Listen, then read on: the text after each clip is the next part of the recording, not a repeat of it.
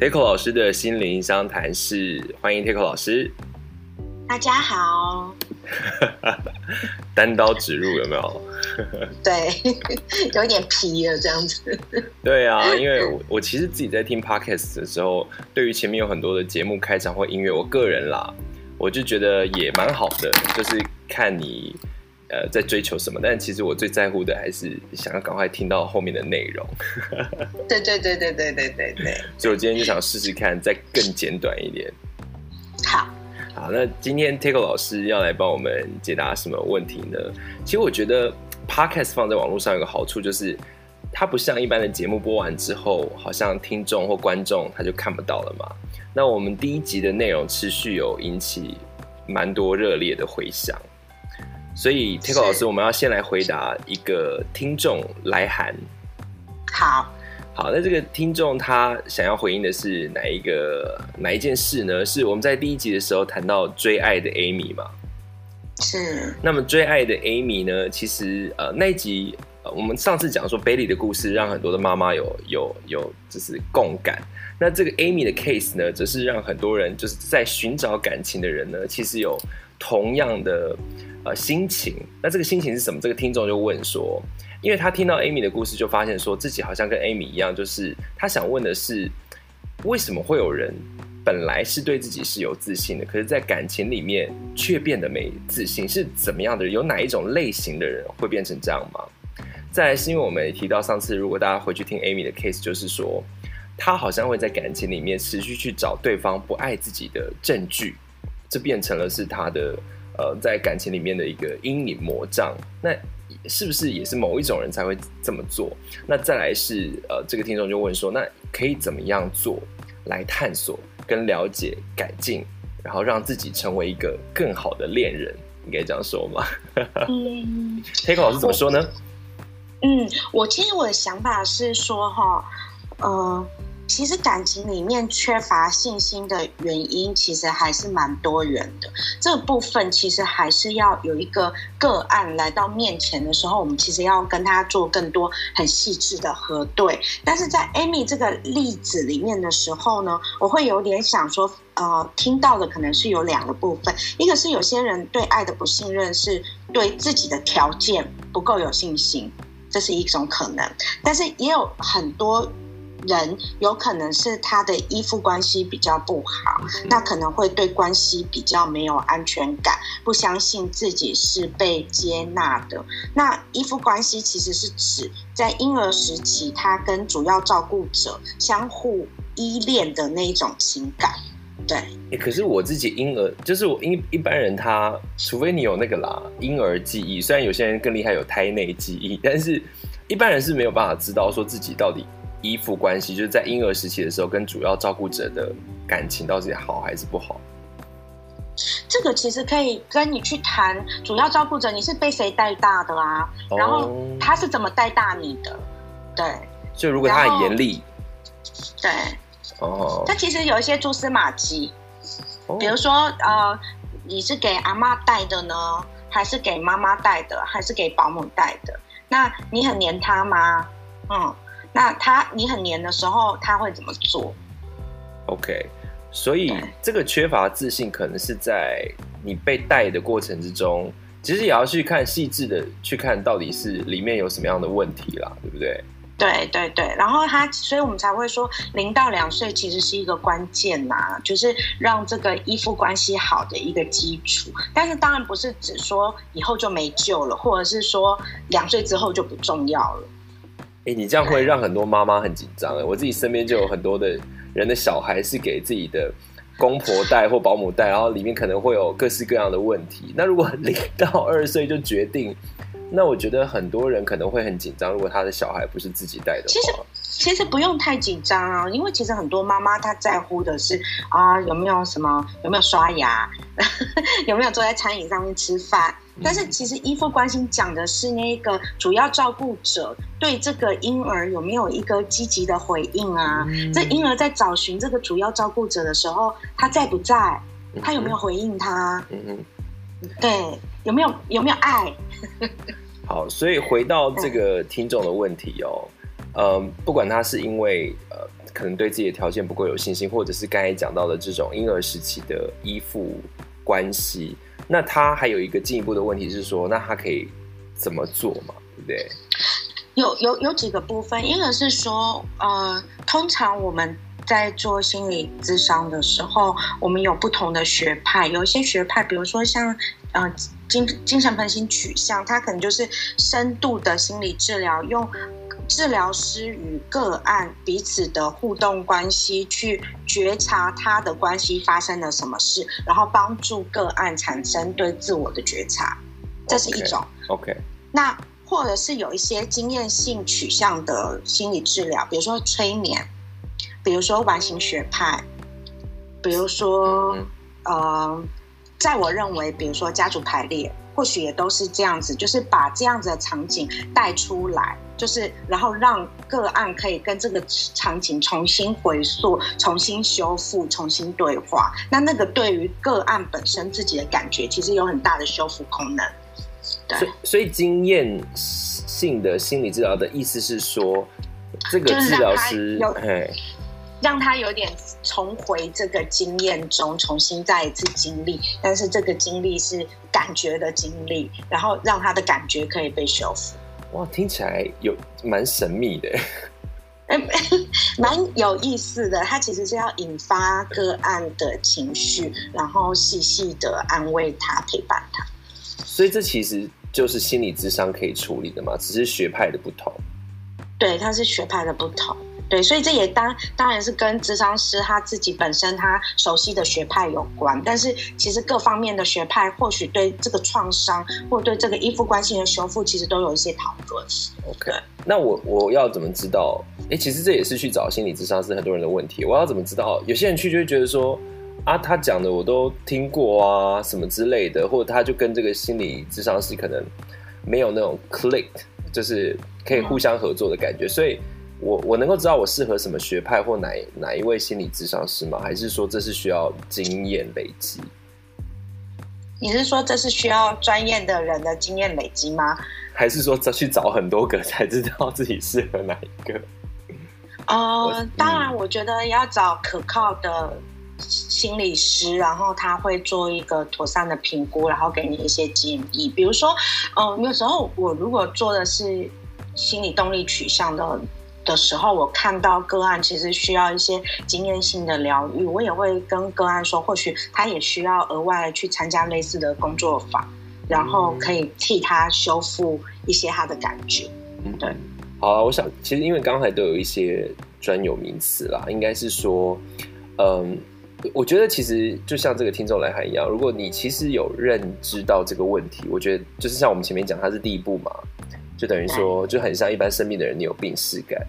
那接下来刚才 Teco 老师讲的意思就是说，那你先去看这个缺乏自信的原因是什么。那从 Amy 的呃这个例子看起来，她的条件是很好的，所以看来她对自己没有自信，不是条件不好。那在这样子的情况底下呢，就会去回溯到婴儿时期跟主要照顾者的依附关系，就是说，但是这个依附关系可能就是需要，不管是透过呃刚才讲精神分析学派的老师，他是用我跟你相处的方式来帮助你，或者是其他经验学派，他是带你重回这个场景，都是要去修复这个依附关系。我这样子整个大意这样做的算正确吗？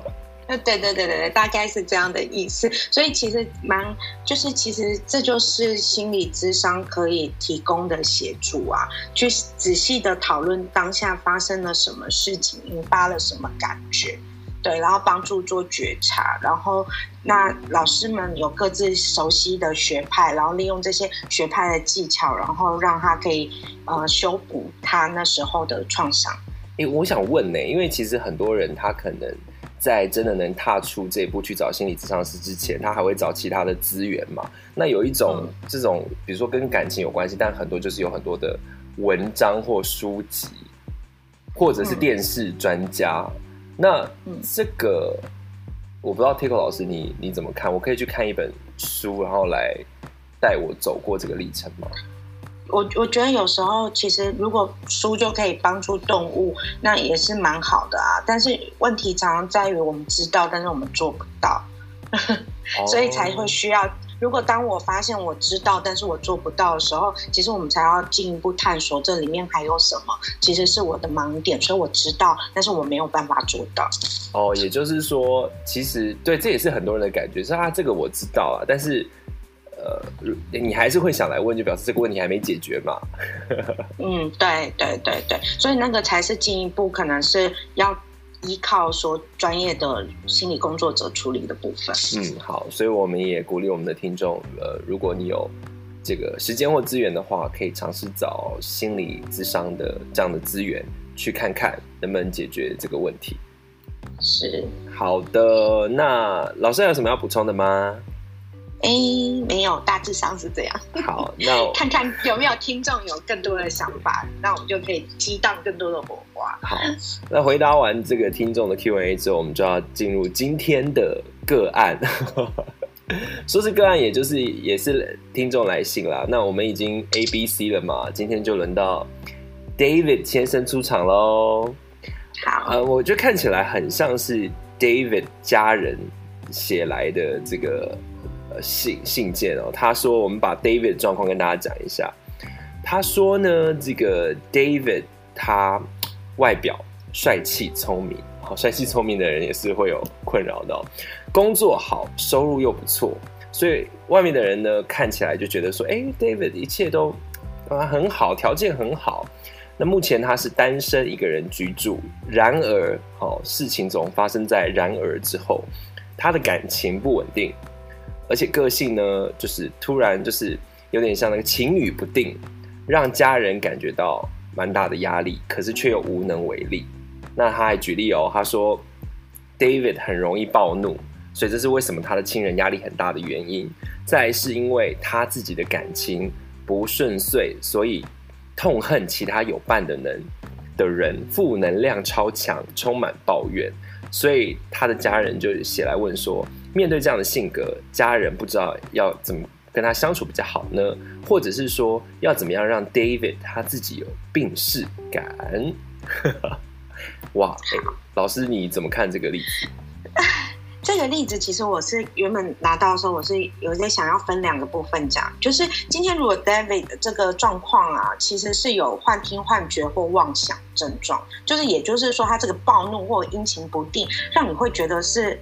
突然的，他以前不是这样，他好像变了一个人。嗯，那这个是家人必须要介入的，就是你可能要带他，真的要带他去就医，怎么骗去都要。就是如果他，尤其是他如果有幻听、幻觉或妄想的话，那一定要求助于身心科，因为这个不是开玩笑。嗯嗯嗯嗯嗯，对对，所以我我我觉得那个关键点就是要注意，他是呃一直以来就是这么负能量爆表，然后晴雨不定，还是他？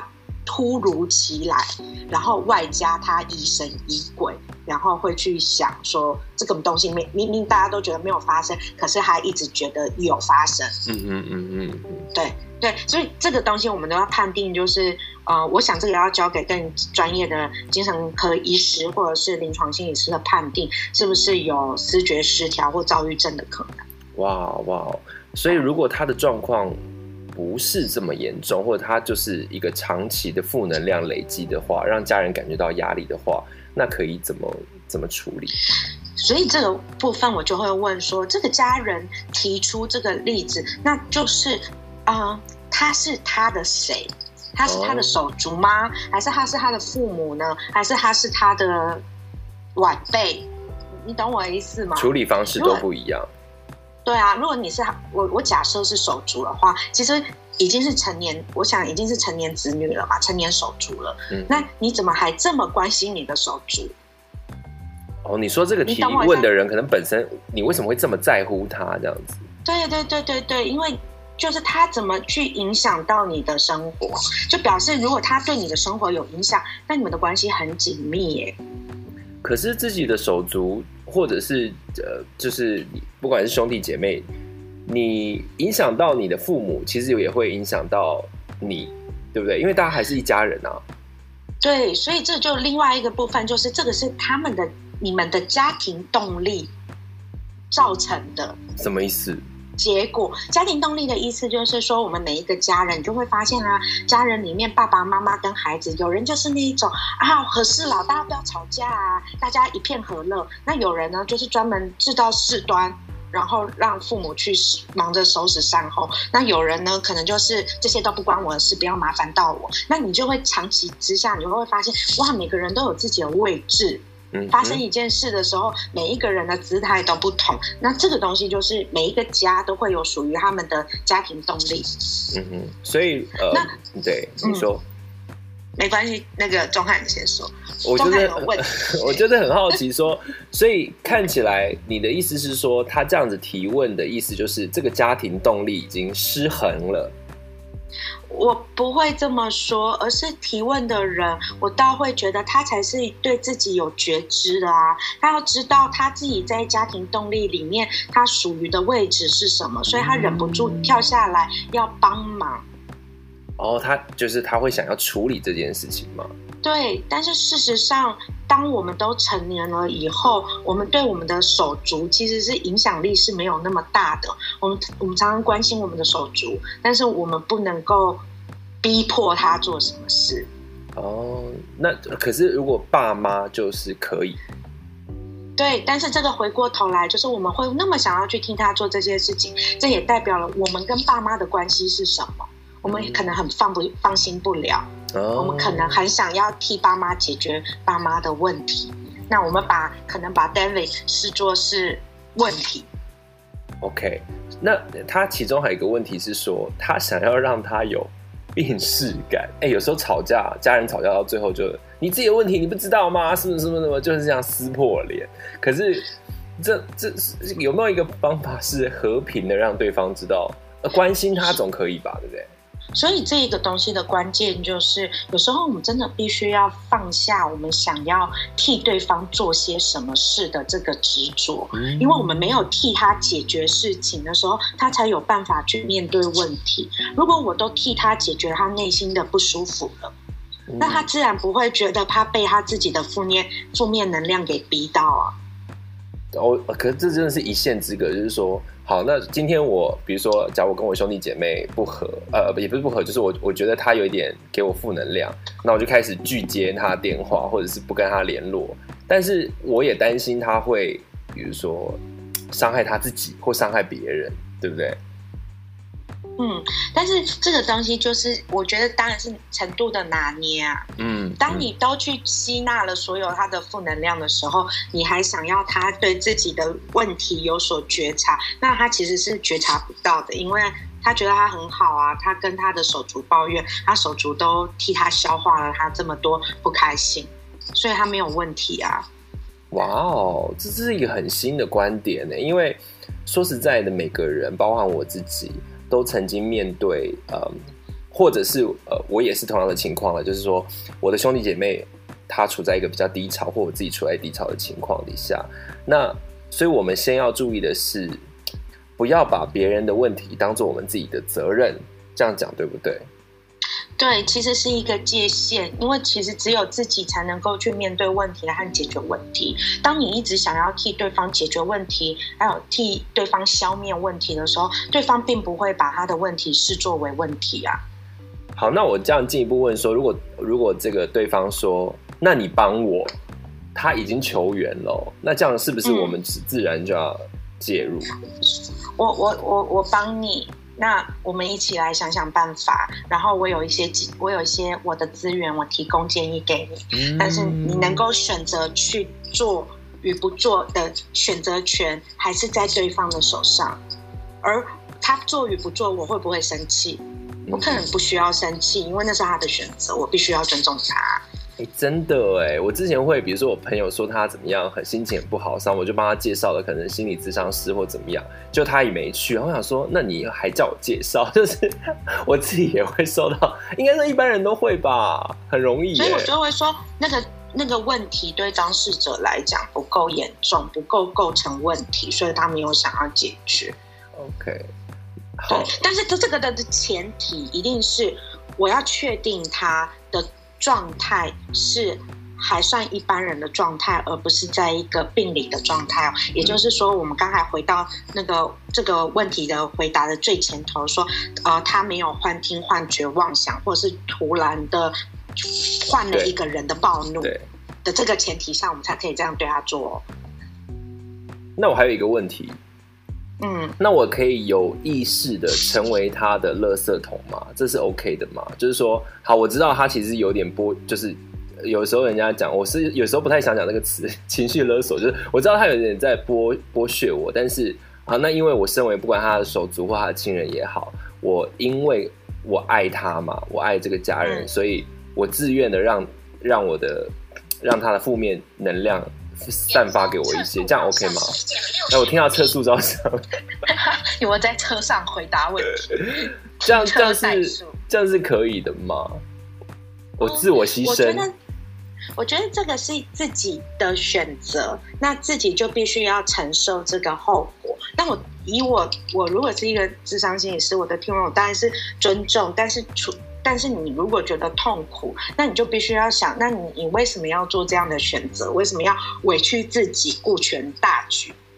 哇哦，嗯嗯。那这个问题的点还是拉回到自己身上，为什么你要你愿意担负做这样的角色啊？那那如果你的界限守得很紧，你当然可以说哦，我是一个垃圾桶，我左耳听右耳出去，其实这个不会造成我的心理困扰，我能够聆听啊，我也很愿意聆听啊。那可是我的我的帮忙就仅止于聆听陪伴，嗯、对，那这样也是可以的啊。哎，所以这样听起来。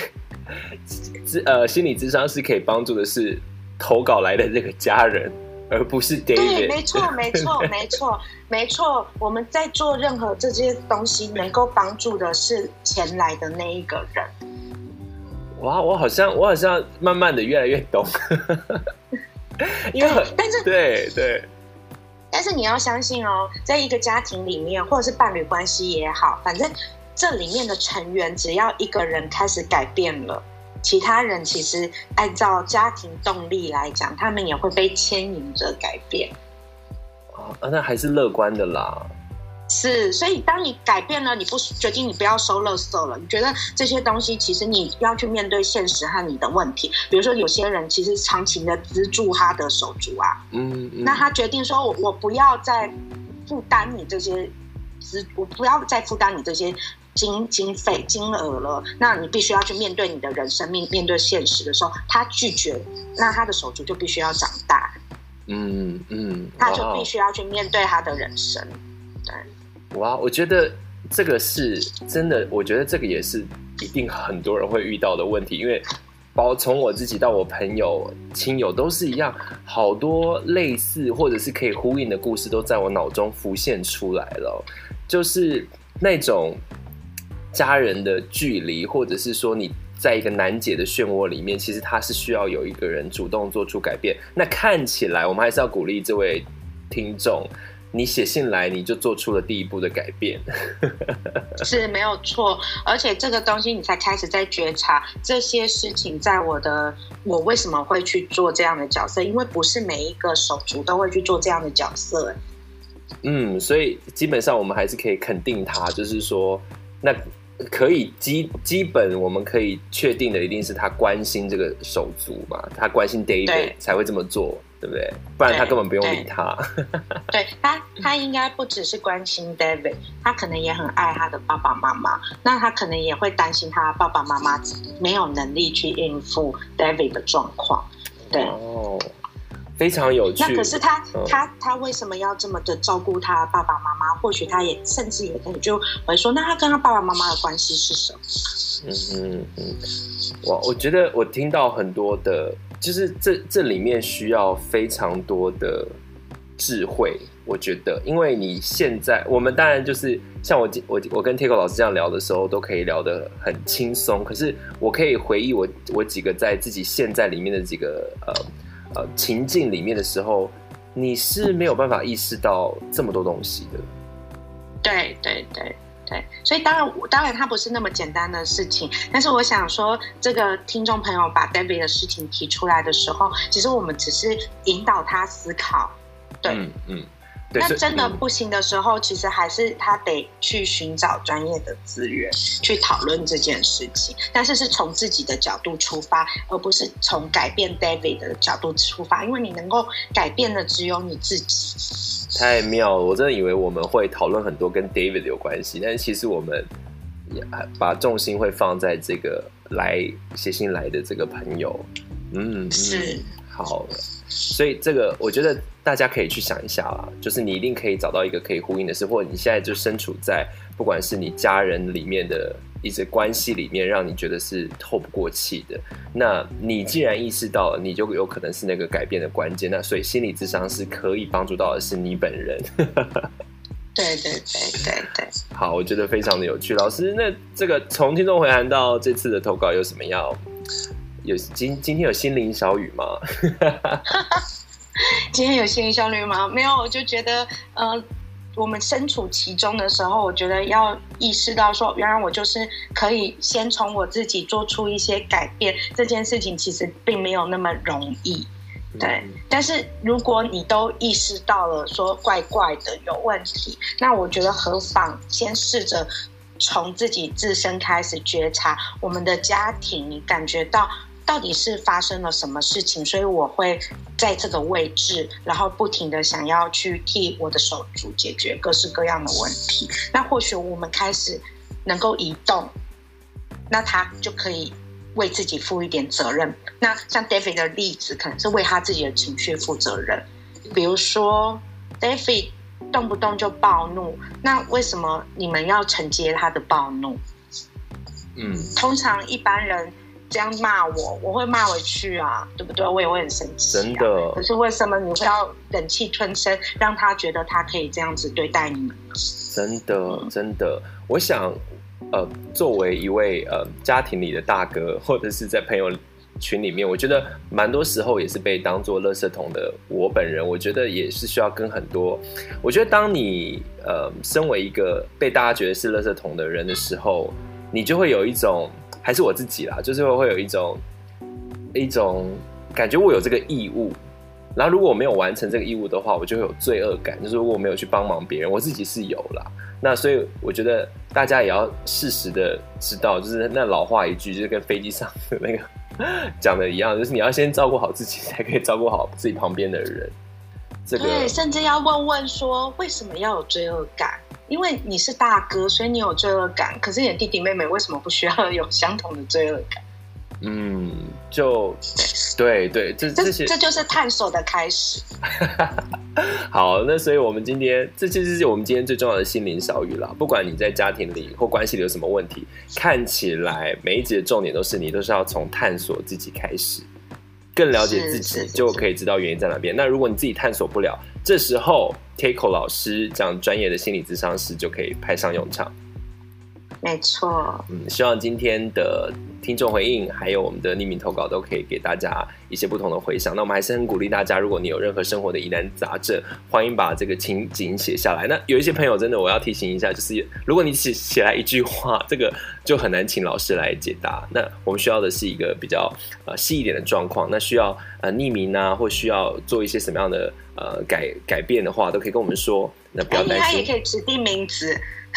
然后你说 A B C D 指定名字，对啊，他比如说要叫他世界上最帅的人，什么的都 OK。对对，那呃，我我们非就是还是很感谢大家的投稿。那你的投稿也可以激起很多人在回想他自己的在关系里面所遇到的问题，所以欢迎大家继续跟我们来联系。那也再次非常感谢 Keiko 老师心灵相谈室所做出的解答，谢谢，老师。